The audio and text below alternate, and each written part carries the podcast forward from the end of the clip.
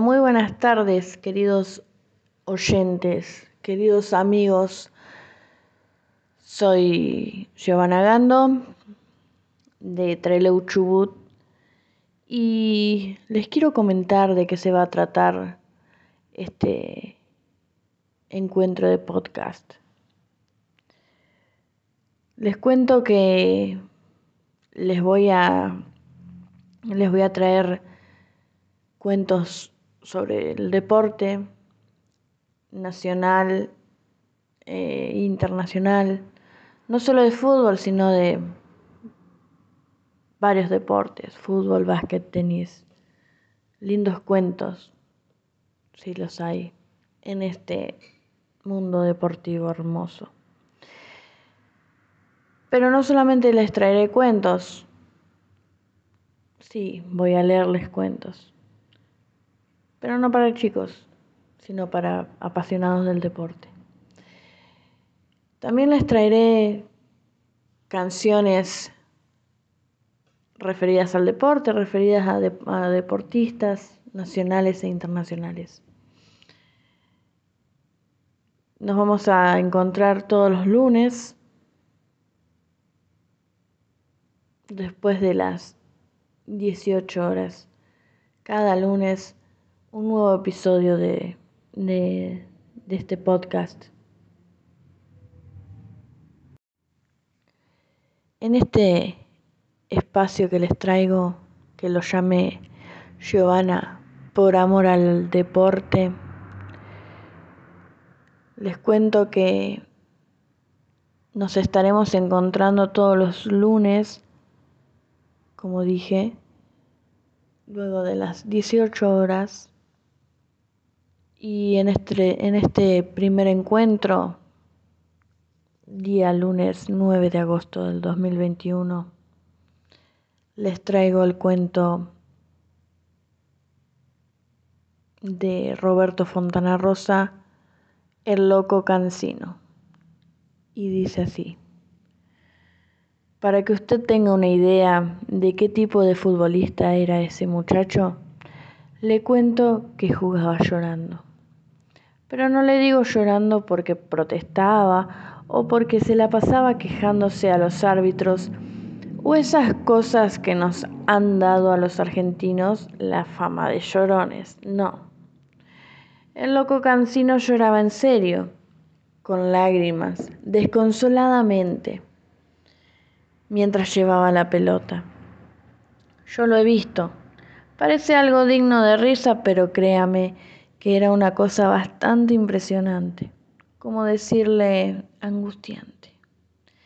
Cancino entraba a la cancha muy serio, no sé si concentrado o qué, pero usted lo veía serio, el ceño fruncido, con la vista perdida sobre el césped. Parecía que no se fijaba ni en los adversarios ni en la gente que había ido a la cancha. Y le aseguro que por ese entonces iba muchísima gente a la cancha de Esparta. Muchísima. Porque tenía un equipazo. Jugaban el gringo Talamone, el negro Oronio, Sebastián Drapo, que después fue a Racing, la Garza Olmedo, que era el arquero, y otros más que ahora escapan a mi memoria, pero que ya me voy a acordar. Pero la figura la figura era Cancino, sin duda alguna, el loco Cancino. Y mientras el partido iba bien, digamos, mientras no fueran perdiendo, Cancino se mostraba normal, calmo, tranquilo. Jugaba ahí, en su punta. Participaba poco del juego, la pedía de vez en cuando, al estilo de los viejos punteros derechos, que no se movían de al lado de la raya hasta daba la impresión de ser un poco frío, de no interesarle demasiado el partido. Pero si los rivales hacían un gol, se ponían en ventaja, ahí Cancino se ponía a llorar. No le voy a decir que se ponía a llorar de golpe, de repente, pero era una cosa como que entraba a hacer pucheros, a aspirar aire, a fruncir la cara y ya la gente empezaba a prestarle más atención a él que al partido porque sabía que Cancino se iba a largar a llorar. Era una cosa bastante dramática, permítame que le diga, bastante dramática. Aguante, Cancino, no es nada, loco, ya van a empatar, no llores, lo alentaban desde la tribuna, porque a la gente le daba, no sé qué verlo así, tan sentido pero se largaba a llorar nomás, como los chicos. Y le cuento que Cancino cuando pasó por Esparta ya andaba cerca de los 30. Debía ser un muchacho de 28 o 29 años.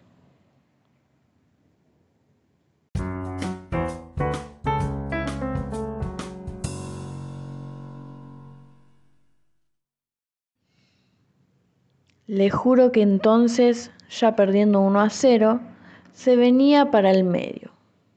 Era como que no podía esperar a que la pelota le llegase a la punta. Se venía para el medio y empezaba a conducir el juego, pero no dejaba de llorar, desconsoladamente lloraba. Daba pena verlo, pobre muchacho. Era algo desgarrador mirarlo correr con la pelota, levantando la cabeza para localizar a sus compañeros, saltando sobre las barridas de los rivales y llorando a moco tendido, la boca abierta, colorado por el esfuerzo, las venas del cuello hinchadas a punto de reventar. Lo notable es que los árbitros no sabían cómo tratarlo. No hay en el reglamento ninguna regla que estipule que un jugador no puede jugar llorando. Que no pueda insultar, sí, está contemplado o gritarle al referee, bueno, vaya y pase. O como ahora que no está permitido seguir si un jugador está sangrando. Pero nunca el reglamento dijo algo sobre un jugador que llorara. Lo dejaban entonces. Me acuerdo que hubo un árbitro muy grandote, el inglés Mackinson, que la primera vez que lo vio así trató de consolarlo porque él mismo, Mackinson, ya tenía los ojos enrojecidos, vidriosos. Vio usted que hay gente que cuando ve llorar a otra persona llora también. Para el partido y le habló, agarrándolo de un hombro paternalmente. Pero no hubo caso. Cancino se contuvo un momento tratando de aspirar hondo para cortar los sollozos, Apenas reanudando el juego, empezó de nuevo a pucherear y enseguida volvió al llanto. Se imagina que a la hinchada de Esparta la cosa mucho no le gustaba porque era motivo de la risa de las otras hinchadas, de las risas y de las cargadas. Si hasta llegaron a decirles los llorones a los hinchas de Esparta por causa de Cancino. Por otra parte, en esos momentos cuando Cancino, desesperado por el resultado adverso, podía conseguir los milagros más conmovedores futbolísticamente hablando. Era ahí cuando se hacía dueño de la pelota y podía dar vuelta a un resultado con una facilidad asombrosa. Gambeteaba de a cuatro, de a cinco rivales, hacía jugadas que yo después no he visto hacerlas a nadie. Podía dar vuelta a un partido él solo aunque fuera perdiendo por 3 o 4 a 0.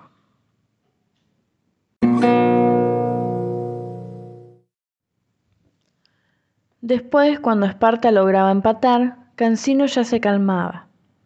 Casi ni gritaba el gol del empate, le digo. Se abrazaba con sus compañeros, eso sí, y se limpiaba los ojos con la manga de la camiseta, o con un pañuelo mugriento que siempre llevaba en la media.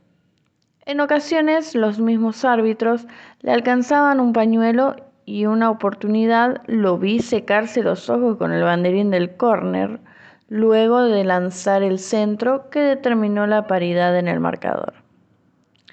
Escaso nivel de resistencia ante la adversidad. Así me lo definió el doctor Suárez una vez que le pregunté, preocupado, por el caso de Cancino porque indudablemente, como periodista deportivo del matutino Democracia, el caso me interesaba. Consulté a Suárez asimismo y ya en otro orden de cosas si había alguna condición física, alguna anomalía incluso que generara esa capacidad de cansino para la gambeta. A veces se presenta una distorsión congénita. Recuerdo perfectamente que me dijo el doctor Suárez, médico del Esparta, que genera una apreciable diferencia entre un hemisferio del cerebro y el otro, lo que produce en el paciente una distinta captación del tiempo y el espacio. Esto en algunos casos motiva una distinta relación en el equilibrio y es por eso que Cancino puede intentar algunas cabriolas o recuperar la vertical en una forma totalmente imposible para el resto de los mortales. Alguna explicación de ese tipo debía de haber porque era insólito lo que hacía este muchacho en la cancha. La ley de gravedad no parecía existir para él y a veces uno sospechaba que tenía un radar de esos que tienen los murciélagos, dada su capacidad para no chocar contra los objetos sólidos. Pasaba entre una multitud de piernas, zigzagueando sin tocarlas, cambiando al ángulo de su carrera media que lo iban bloqueando, modificando incluso su volumen corpóreo, como si fuese líquido, como si fuese de mercurio, en procura de evitar los choques. Era por supuesto imprevisible y por eso le decían el loco. Podía arrancar de pronto hacia su propio arco, como si hubiese perdido el sentido de la orientación, como esas tortugas que ante explosiones atómicas han perdido la, la brújula genética que les indica dónde se encuentra el mar. O de repente llegaba hasta la línea de fondo y echaba el centro hacia el lado de afuera de la cancha, estrellándolo contra el alambrado. Para no contar las veces en que de repente se iba de la cancha murmurando cosas, hablando solo, hasta meterse en el túnel. Nadie se animaba a decirle nada porque, por sobre todas las cosas, Cancino era muy manso, muy buen muchacho, muy dócil. Le digo esto porque un par de veces yo fui a hacerle alguna entrevista a los entrenamientos y me atendió con mucha cordialidad pero eso era cierto, se le notaba que no era un muchacho muy normal. O digamos, yo ya comencé a percibir que en él se estaba desencadenando lo que después terminó como terminó. La primera vez que le hice un reportaje fue acá en el centro, en el Hotel Italia, donde él paraba. Recuerdo que nos sentamos a tomar un café y me esquivaba la mirada. Otro detalle que recuerdo perfectamente porque me impresionó mucho fue que transpiraba. Transpiraba muchísimo y era pleno invierno. Yo le hice una pregunta y no me contestó. No me contestó nada. Había empezado a mirarme con cierta molesta fijeza. Pensé que no me quería contestar aquella pregunta que ya no recuerdo, pero que sin duda era una pregunta absolutamente convencional y tonta como ser dónde había nacido o cosas así. Intenté entonces con otra, que tampoco me contestó. Opté por una tercera, ya francamente incómodo e inseguro. Considere, considere usted que yo era un pibe de poco más de 20 años. A la quinta pregunta, Cancino modificó un poco su postura en la silla, me señaló su oreja izquierda y me dijo, Hábleme de este lado porque no escucho nada con el otro oído. Yo le había estado hablando sobre el oído sordo. De ahí en más pude hacerle la entrevista. Y me encontré con la sorpresa de que era un hombre muy culto. Me habló de los inconvenientes que debe superar un joven de clase trabajadora para acceder a los primeros niveles en el orden del deporte del fino y personalizado trabajo artesanal que hay en la confección de una pelota de fútbol, del elevado porcentaje de lactosa que se encuentra en un litro de leche de vaca y de la reconstrucción de la ciudad de Constantinopla luego de haber sido destruida por la Cuarta Cruzada a los santos lugares. Era un poco errático en materia de conversación, lo admito, pero muy interesante. Lo del oído me lo comenté después con el doctor Suárez y él me corroboró que ese tipo de disminución auditiva influía en gran medida en el sentido de equilibrio, tema que ya habíamos tocado en relación con la gambeta. Había algo inconexo en él, debido a eso, había un quiebre del equilibrio o de la inercia que lo hacía imprevisible. En aquel campeonato regional del año 37, gracias a Cancino, Esparta se prendió en las primeras posiciones, cosa que nunca había conseguido. Pero a medida que se acercaba la definición del campeonato, la conducta de Cancino se hizo más y más extraña. Nunca se mostró agresivo o violento, pero siempre daba la nota con algún detalle fuera de lo común o medio raro. Salía a la cancha, por ejemplo, con una toalla rodeándole el cuello, como si recién se hubiera bañado. Había referís que se la hacían quitar. Otros se hacían los distraídos, pero no era un detalle que pasara desapercibido, pese a lo que le estoy hablando de una época en que los árbitros dirigían con saco y a veces los arqueros usaban sombrero, pero sombrero de fieltro, fonche. Por esa época, Cancino empezó a escuchar voces. Afirmaba que escuchaba voces que le hablaban en otros idiomas y lo que era más raro, las escuchaba en el oído sordo.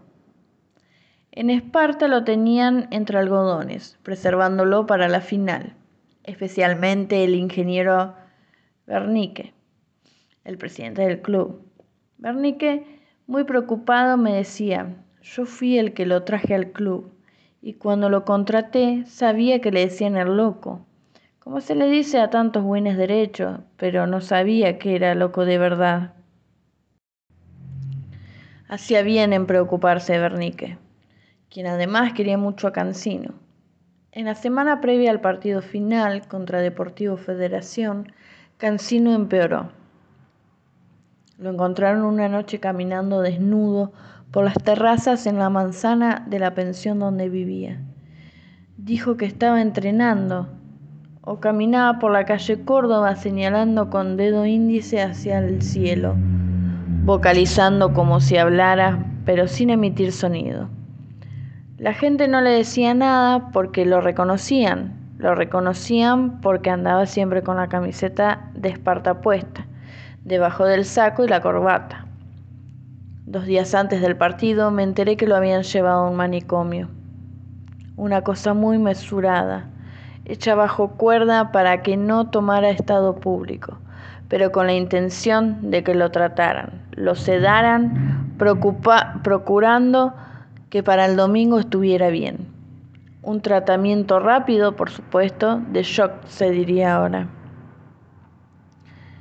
El sábado lo fui a ver, con una curiosidad más humana que periodística. Estoy hablando de una época en que había menos canibalismo periodístico, no existía esa compulsión hacia los escándalos y las noticias rimbombantes. De ser así, ¿cuántos periodistas hubieran dado lo que no tenían para disponer de una primicia como la que yo sabía, revelada por el propio presidente del club? Me fui a Oliveros, entonces donde había por entonces una pequeña casa de reposo de salud. Y ahí estaba Cancino. Le habían hecho un tratamiento de electroshock que le había chamuscado casi todo el pelo. Él tenía un pelo bastante mota, renegrido, y cuando yo llegué todavía le humeaba. ¿Se imagina usted que por esos años no había un cabal conocimiento del manejo de la energía eléctrica y esos tratamientos se hacían un poco a lo bestia. Le conectaban unos alambres, le humedecían la ropa para que hubiera una mejor transmisión de la corriente y ahí les sacudían. Cuatro, cinco veces las que fueran necesarias. El doctor que estaba a cargo del establecimiento me dijo que también le habían suministrado unas inyecciones de láudano, tilo y mercurio para tranquilizarlo. También me contó que indudablemente la práctica del fútbol había empeorado la disfunción mental de Cancino, aquella descoordinación entre el hemisferio cerebral y el otro, de la cual me había hablado Suárez. Cada vez que este muchacho va a cabecear y cabecea, me dijo, el cimbronazo del impacto descoloca un poco más la armonía entre un hemisferio y el otro, haciendo más grande la grieta entre ambos. De todos modos, la verdad es que Cancino lucía tranquilo, calmo. Se paseaba entre los otros pacientes con una sonrisita por esa especie de parque que tenía la clínica. Me reconoció enseguida y fue muy cordial conmigo. Me dijo que iba a jugar el día siguiente, que estaba perfecto. Me preguntó si yo sabía idiomas, porque creía reconocer la voz mía entre las voces que solía escuchar, hablándole en portugués. Le dije que no, que lamentablemente solo hablaba castellano. Incluso en un rasgo de sensatez me consultó cuál sería la formación del equipo de Sportivo Federación al día siguiente y si había llegado al país en el dirigible Hindenburg. Ahí la pifeaba feo, porque Federación era un club de acá nomás, de Roldán, pero no lo encontré mal dentro de todo. Al día siguiente, el domingo, fui a la cancha. Había un gentío impresionante. Era la final, creo que ya le dije. Y el loco Cancino salió con el equipo, lo que provocó una algarabía enorme entre la hinchada de Esparta, porque algo había trascendido sobre su internación, y había rumores de que no iba a jugar. Humeaba un poco todavía, o al menos así me pareció a mí, pero también es posible que haya sido ese vapor que se desprende de los jugadores cuando están transpirados por el calentamiento previo y salen al frío del invierno. Eso sí, lo noté algo discoordinado en los movimientos. Se hizo la señal de la cruz, yo no sabía que era tan católico, tocándose la frente, un hombro, una cadera, la rodilla derecha y el otro hombro. Luego se le producía un estremecimiento facial, una contracción como la que ocurre cuando uno bebe algo muy ácido, pero estaba bien.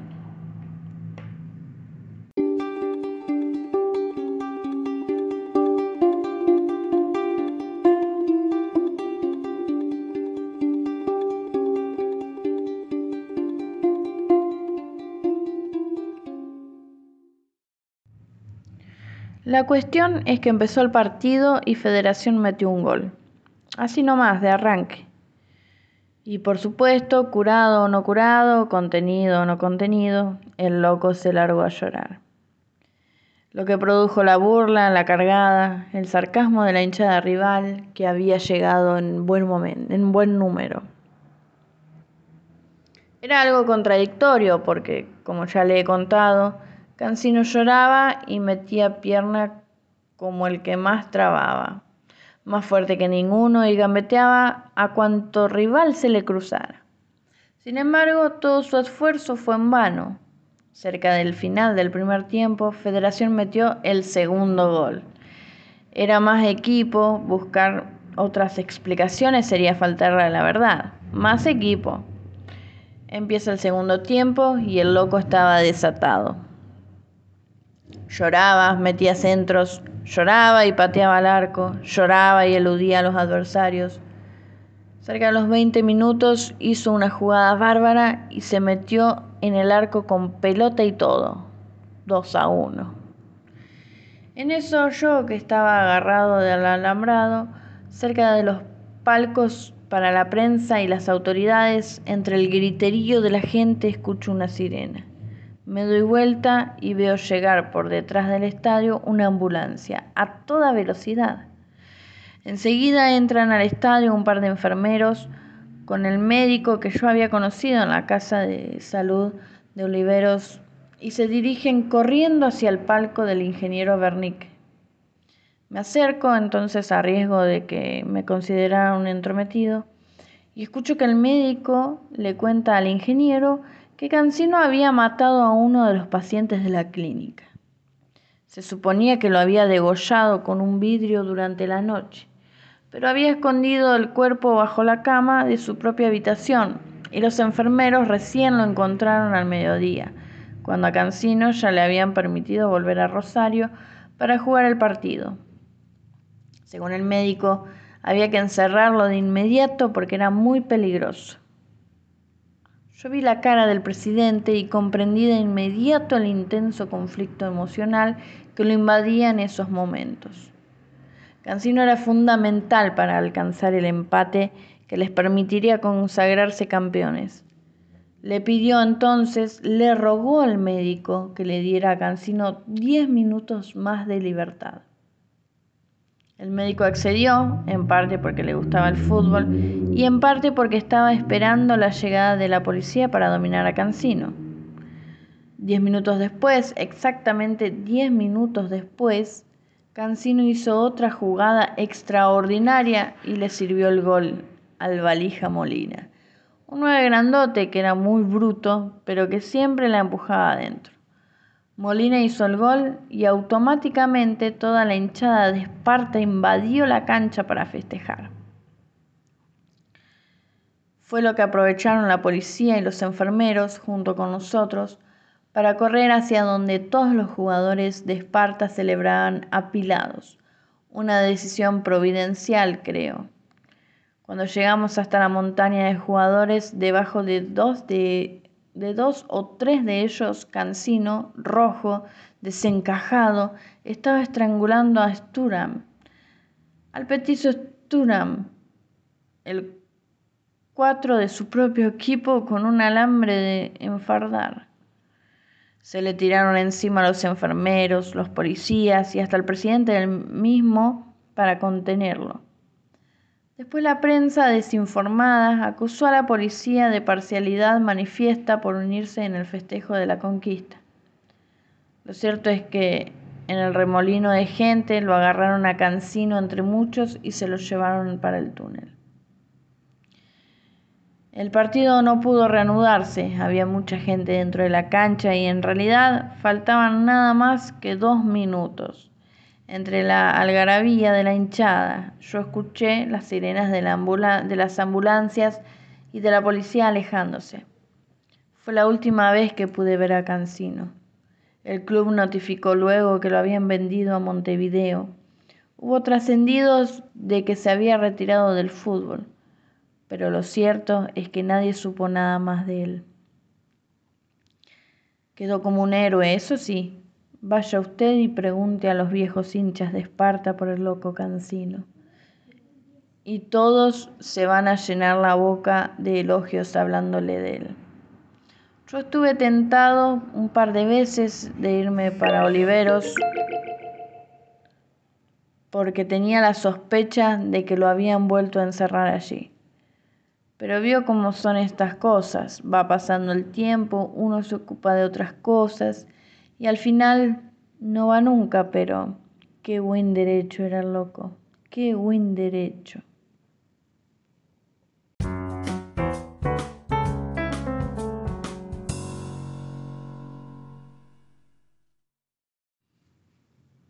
Y bueno, queridos oyentes, queridos amigos que están del otro lado,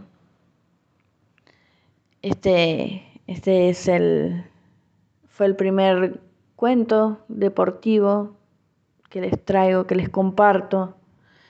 Una gran historia, la verdad. Un hermoso cuento del gran recordado negro Fontana Rosa. Esta vez es sobre fútbol. Próximamente puede ser de otro deporte, veremos qué veré qué les traeré la próxima, la próxima semana. Es la primera vez que hago podcast. Estoy desde casa, tal vez en el cuento, en el relato del cuento escucharon eh, sonidos de fondo, de calle, o algunas voces. Estoy con, con mi celular grabando. Ya en algún momento podré mejorar eh, las grabaciones. Pero bueno, espero que, les guste este encuentro donde compartiré cuentos, historias música, sobre deporte. Seguramente estaré también comentándoles sobre algunos partidos importantes, algunos temas importantes. Pero bueno, muchas gracias por escucharme y será hasta la próxima semana, queridos oyentes.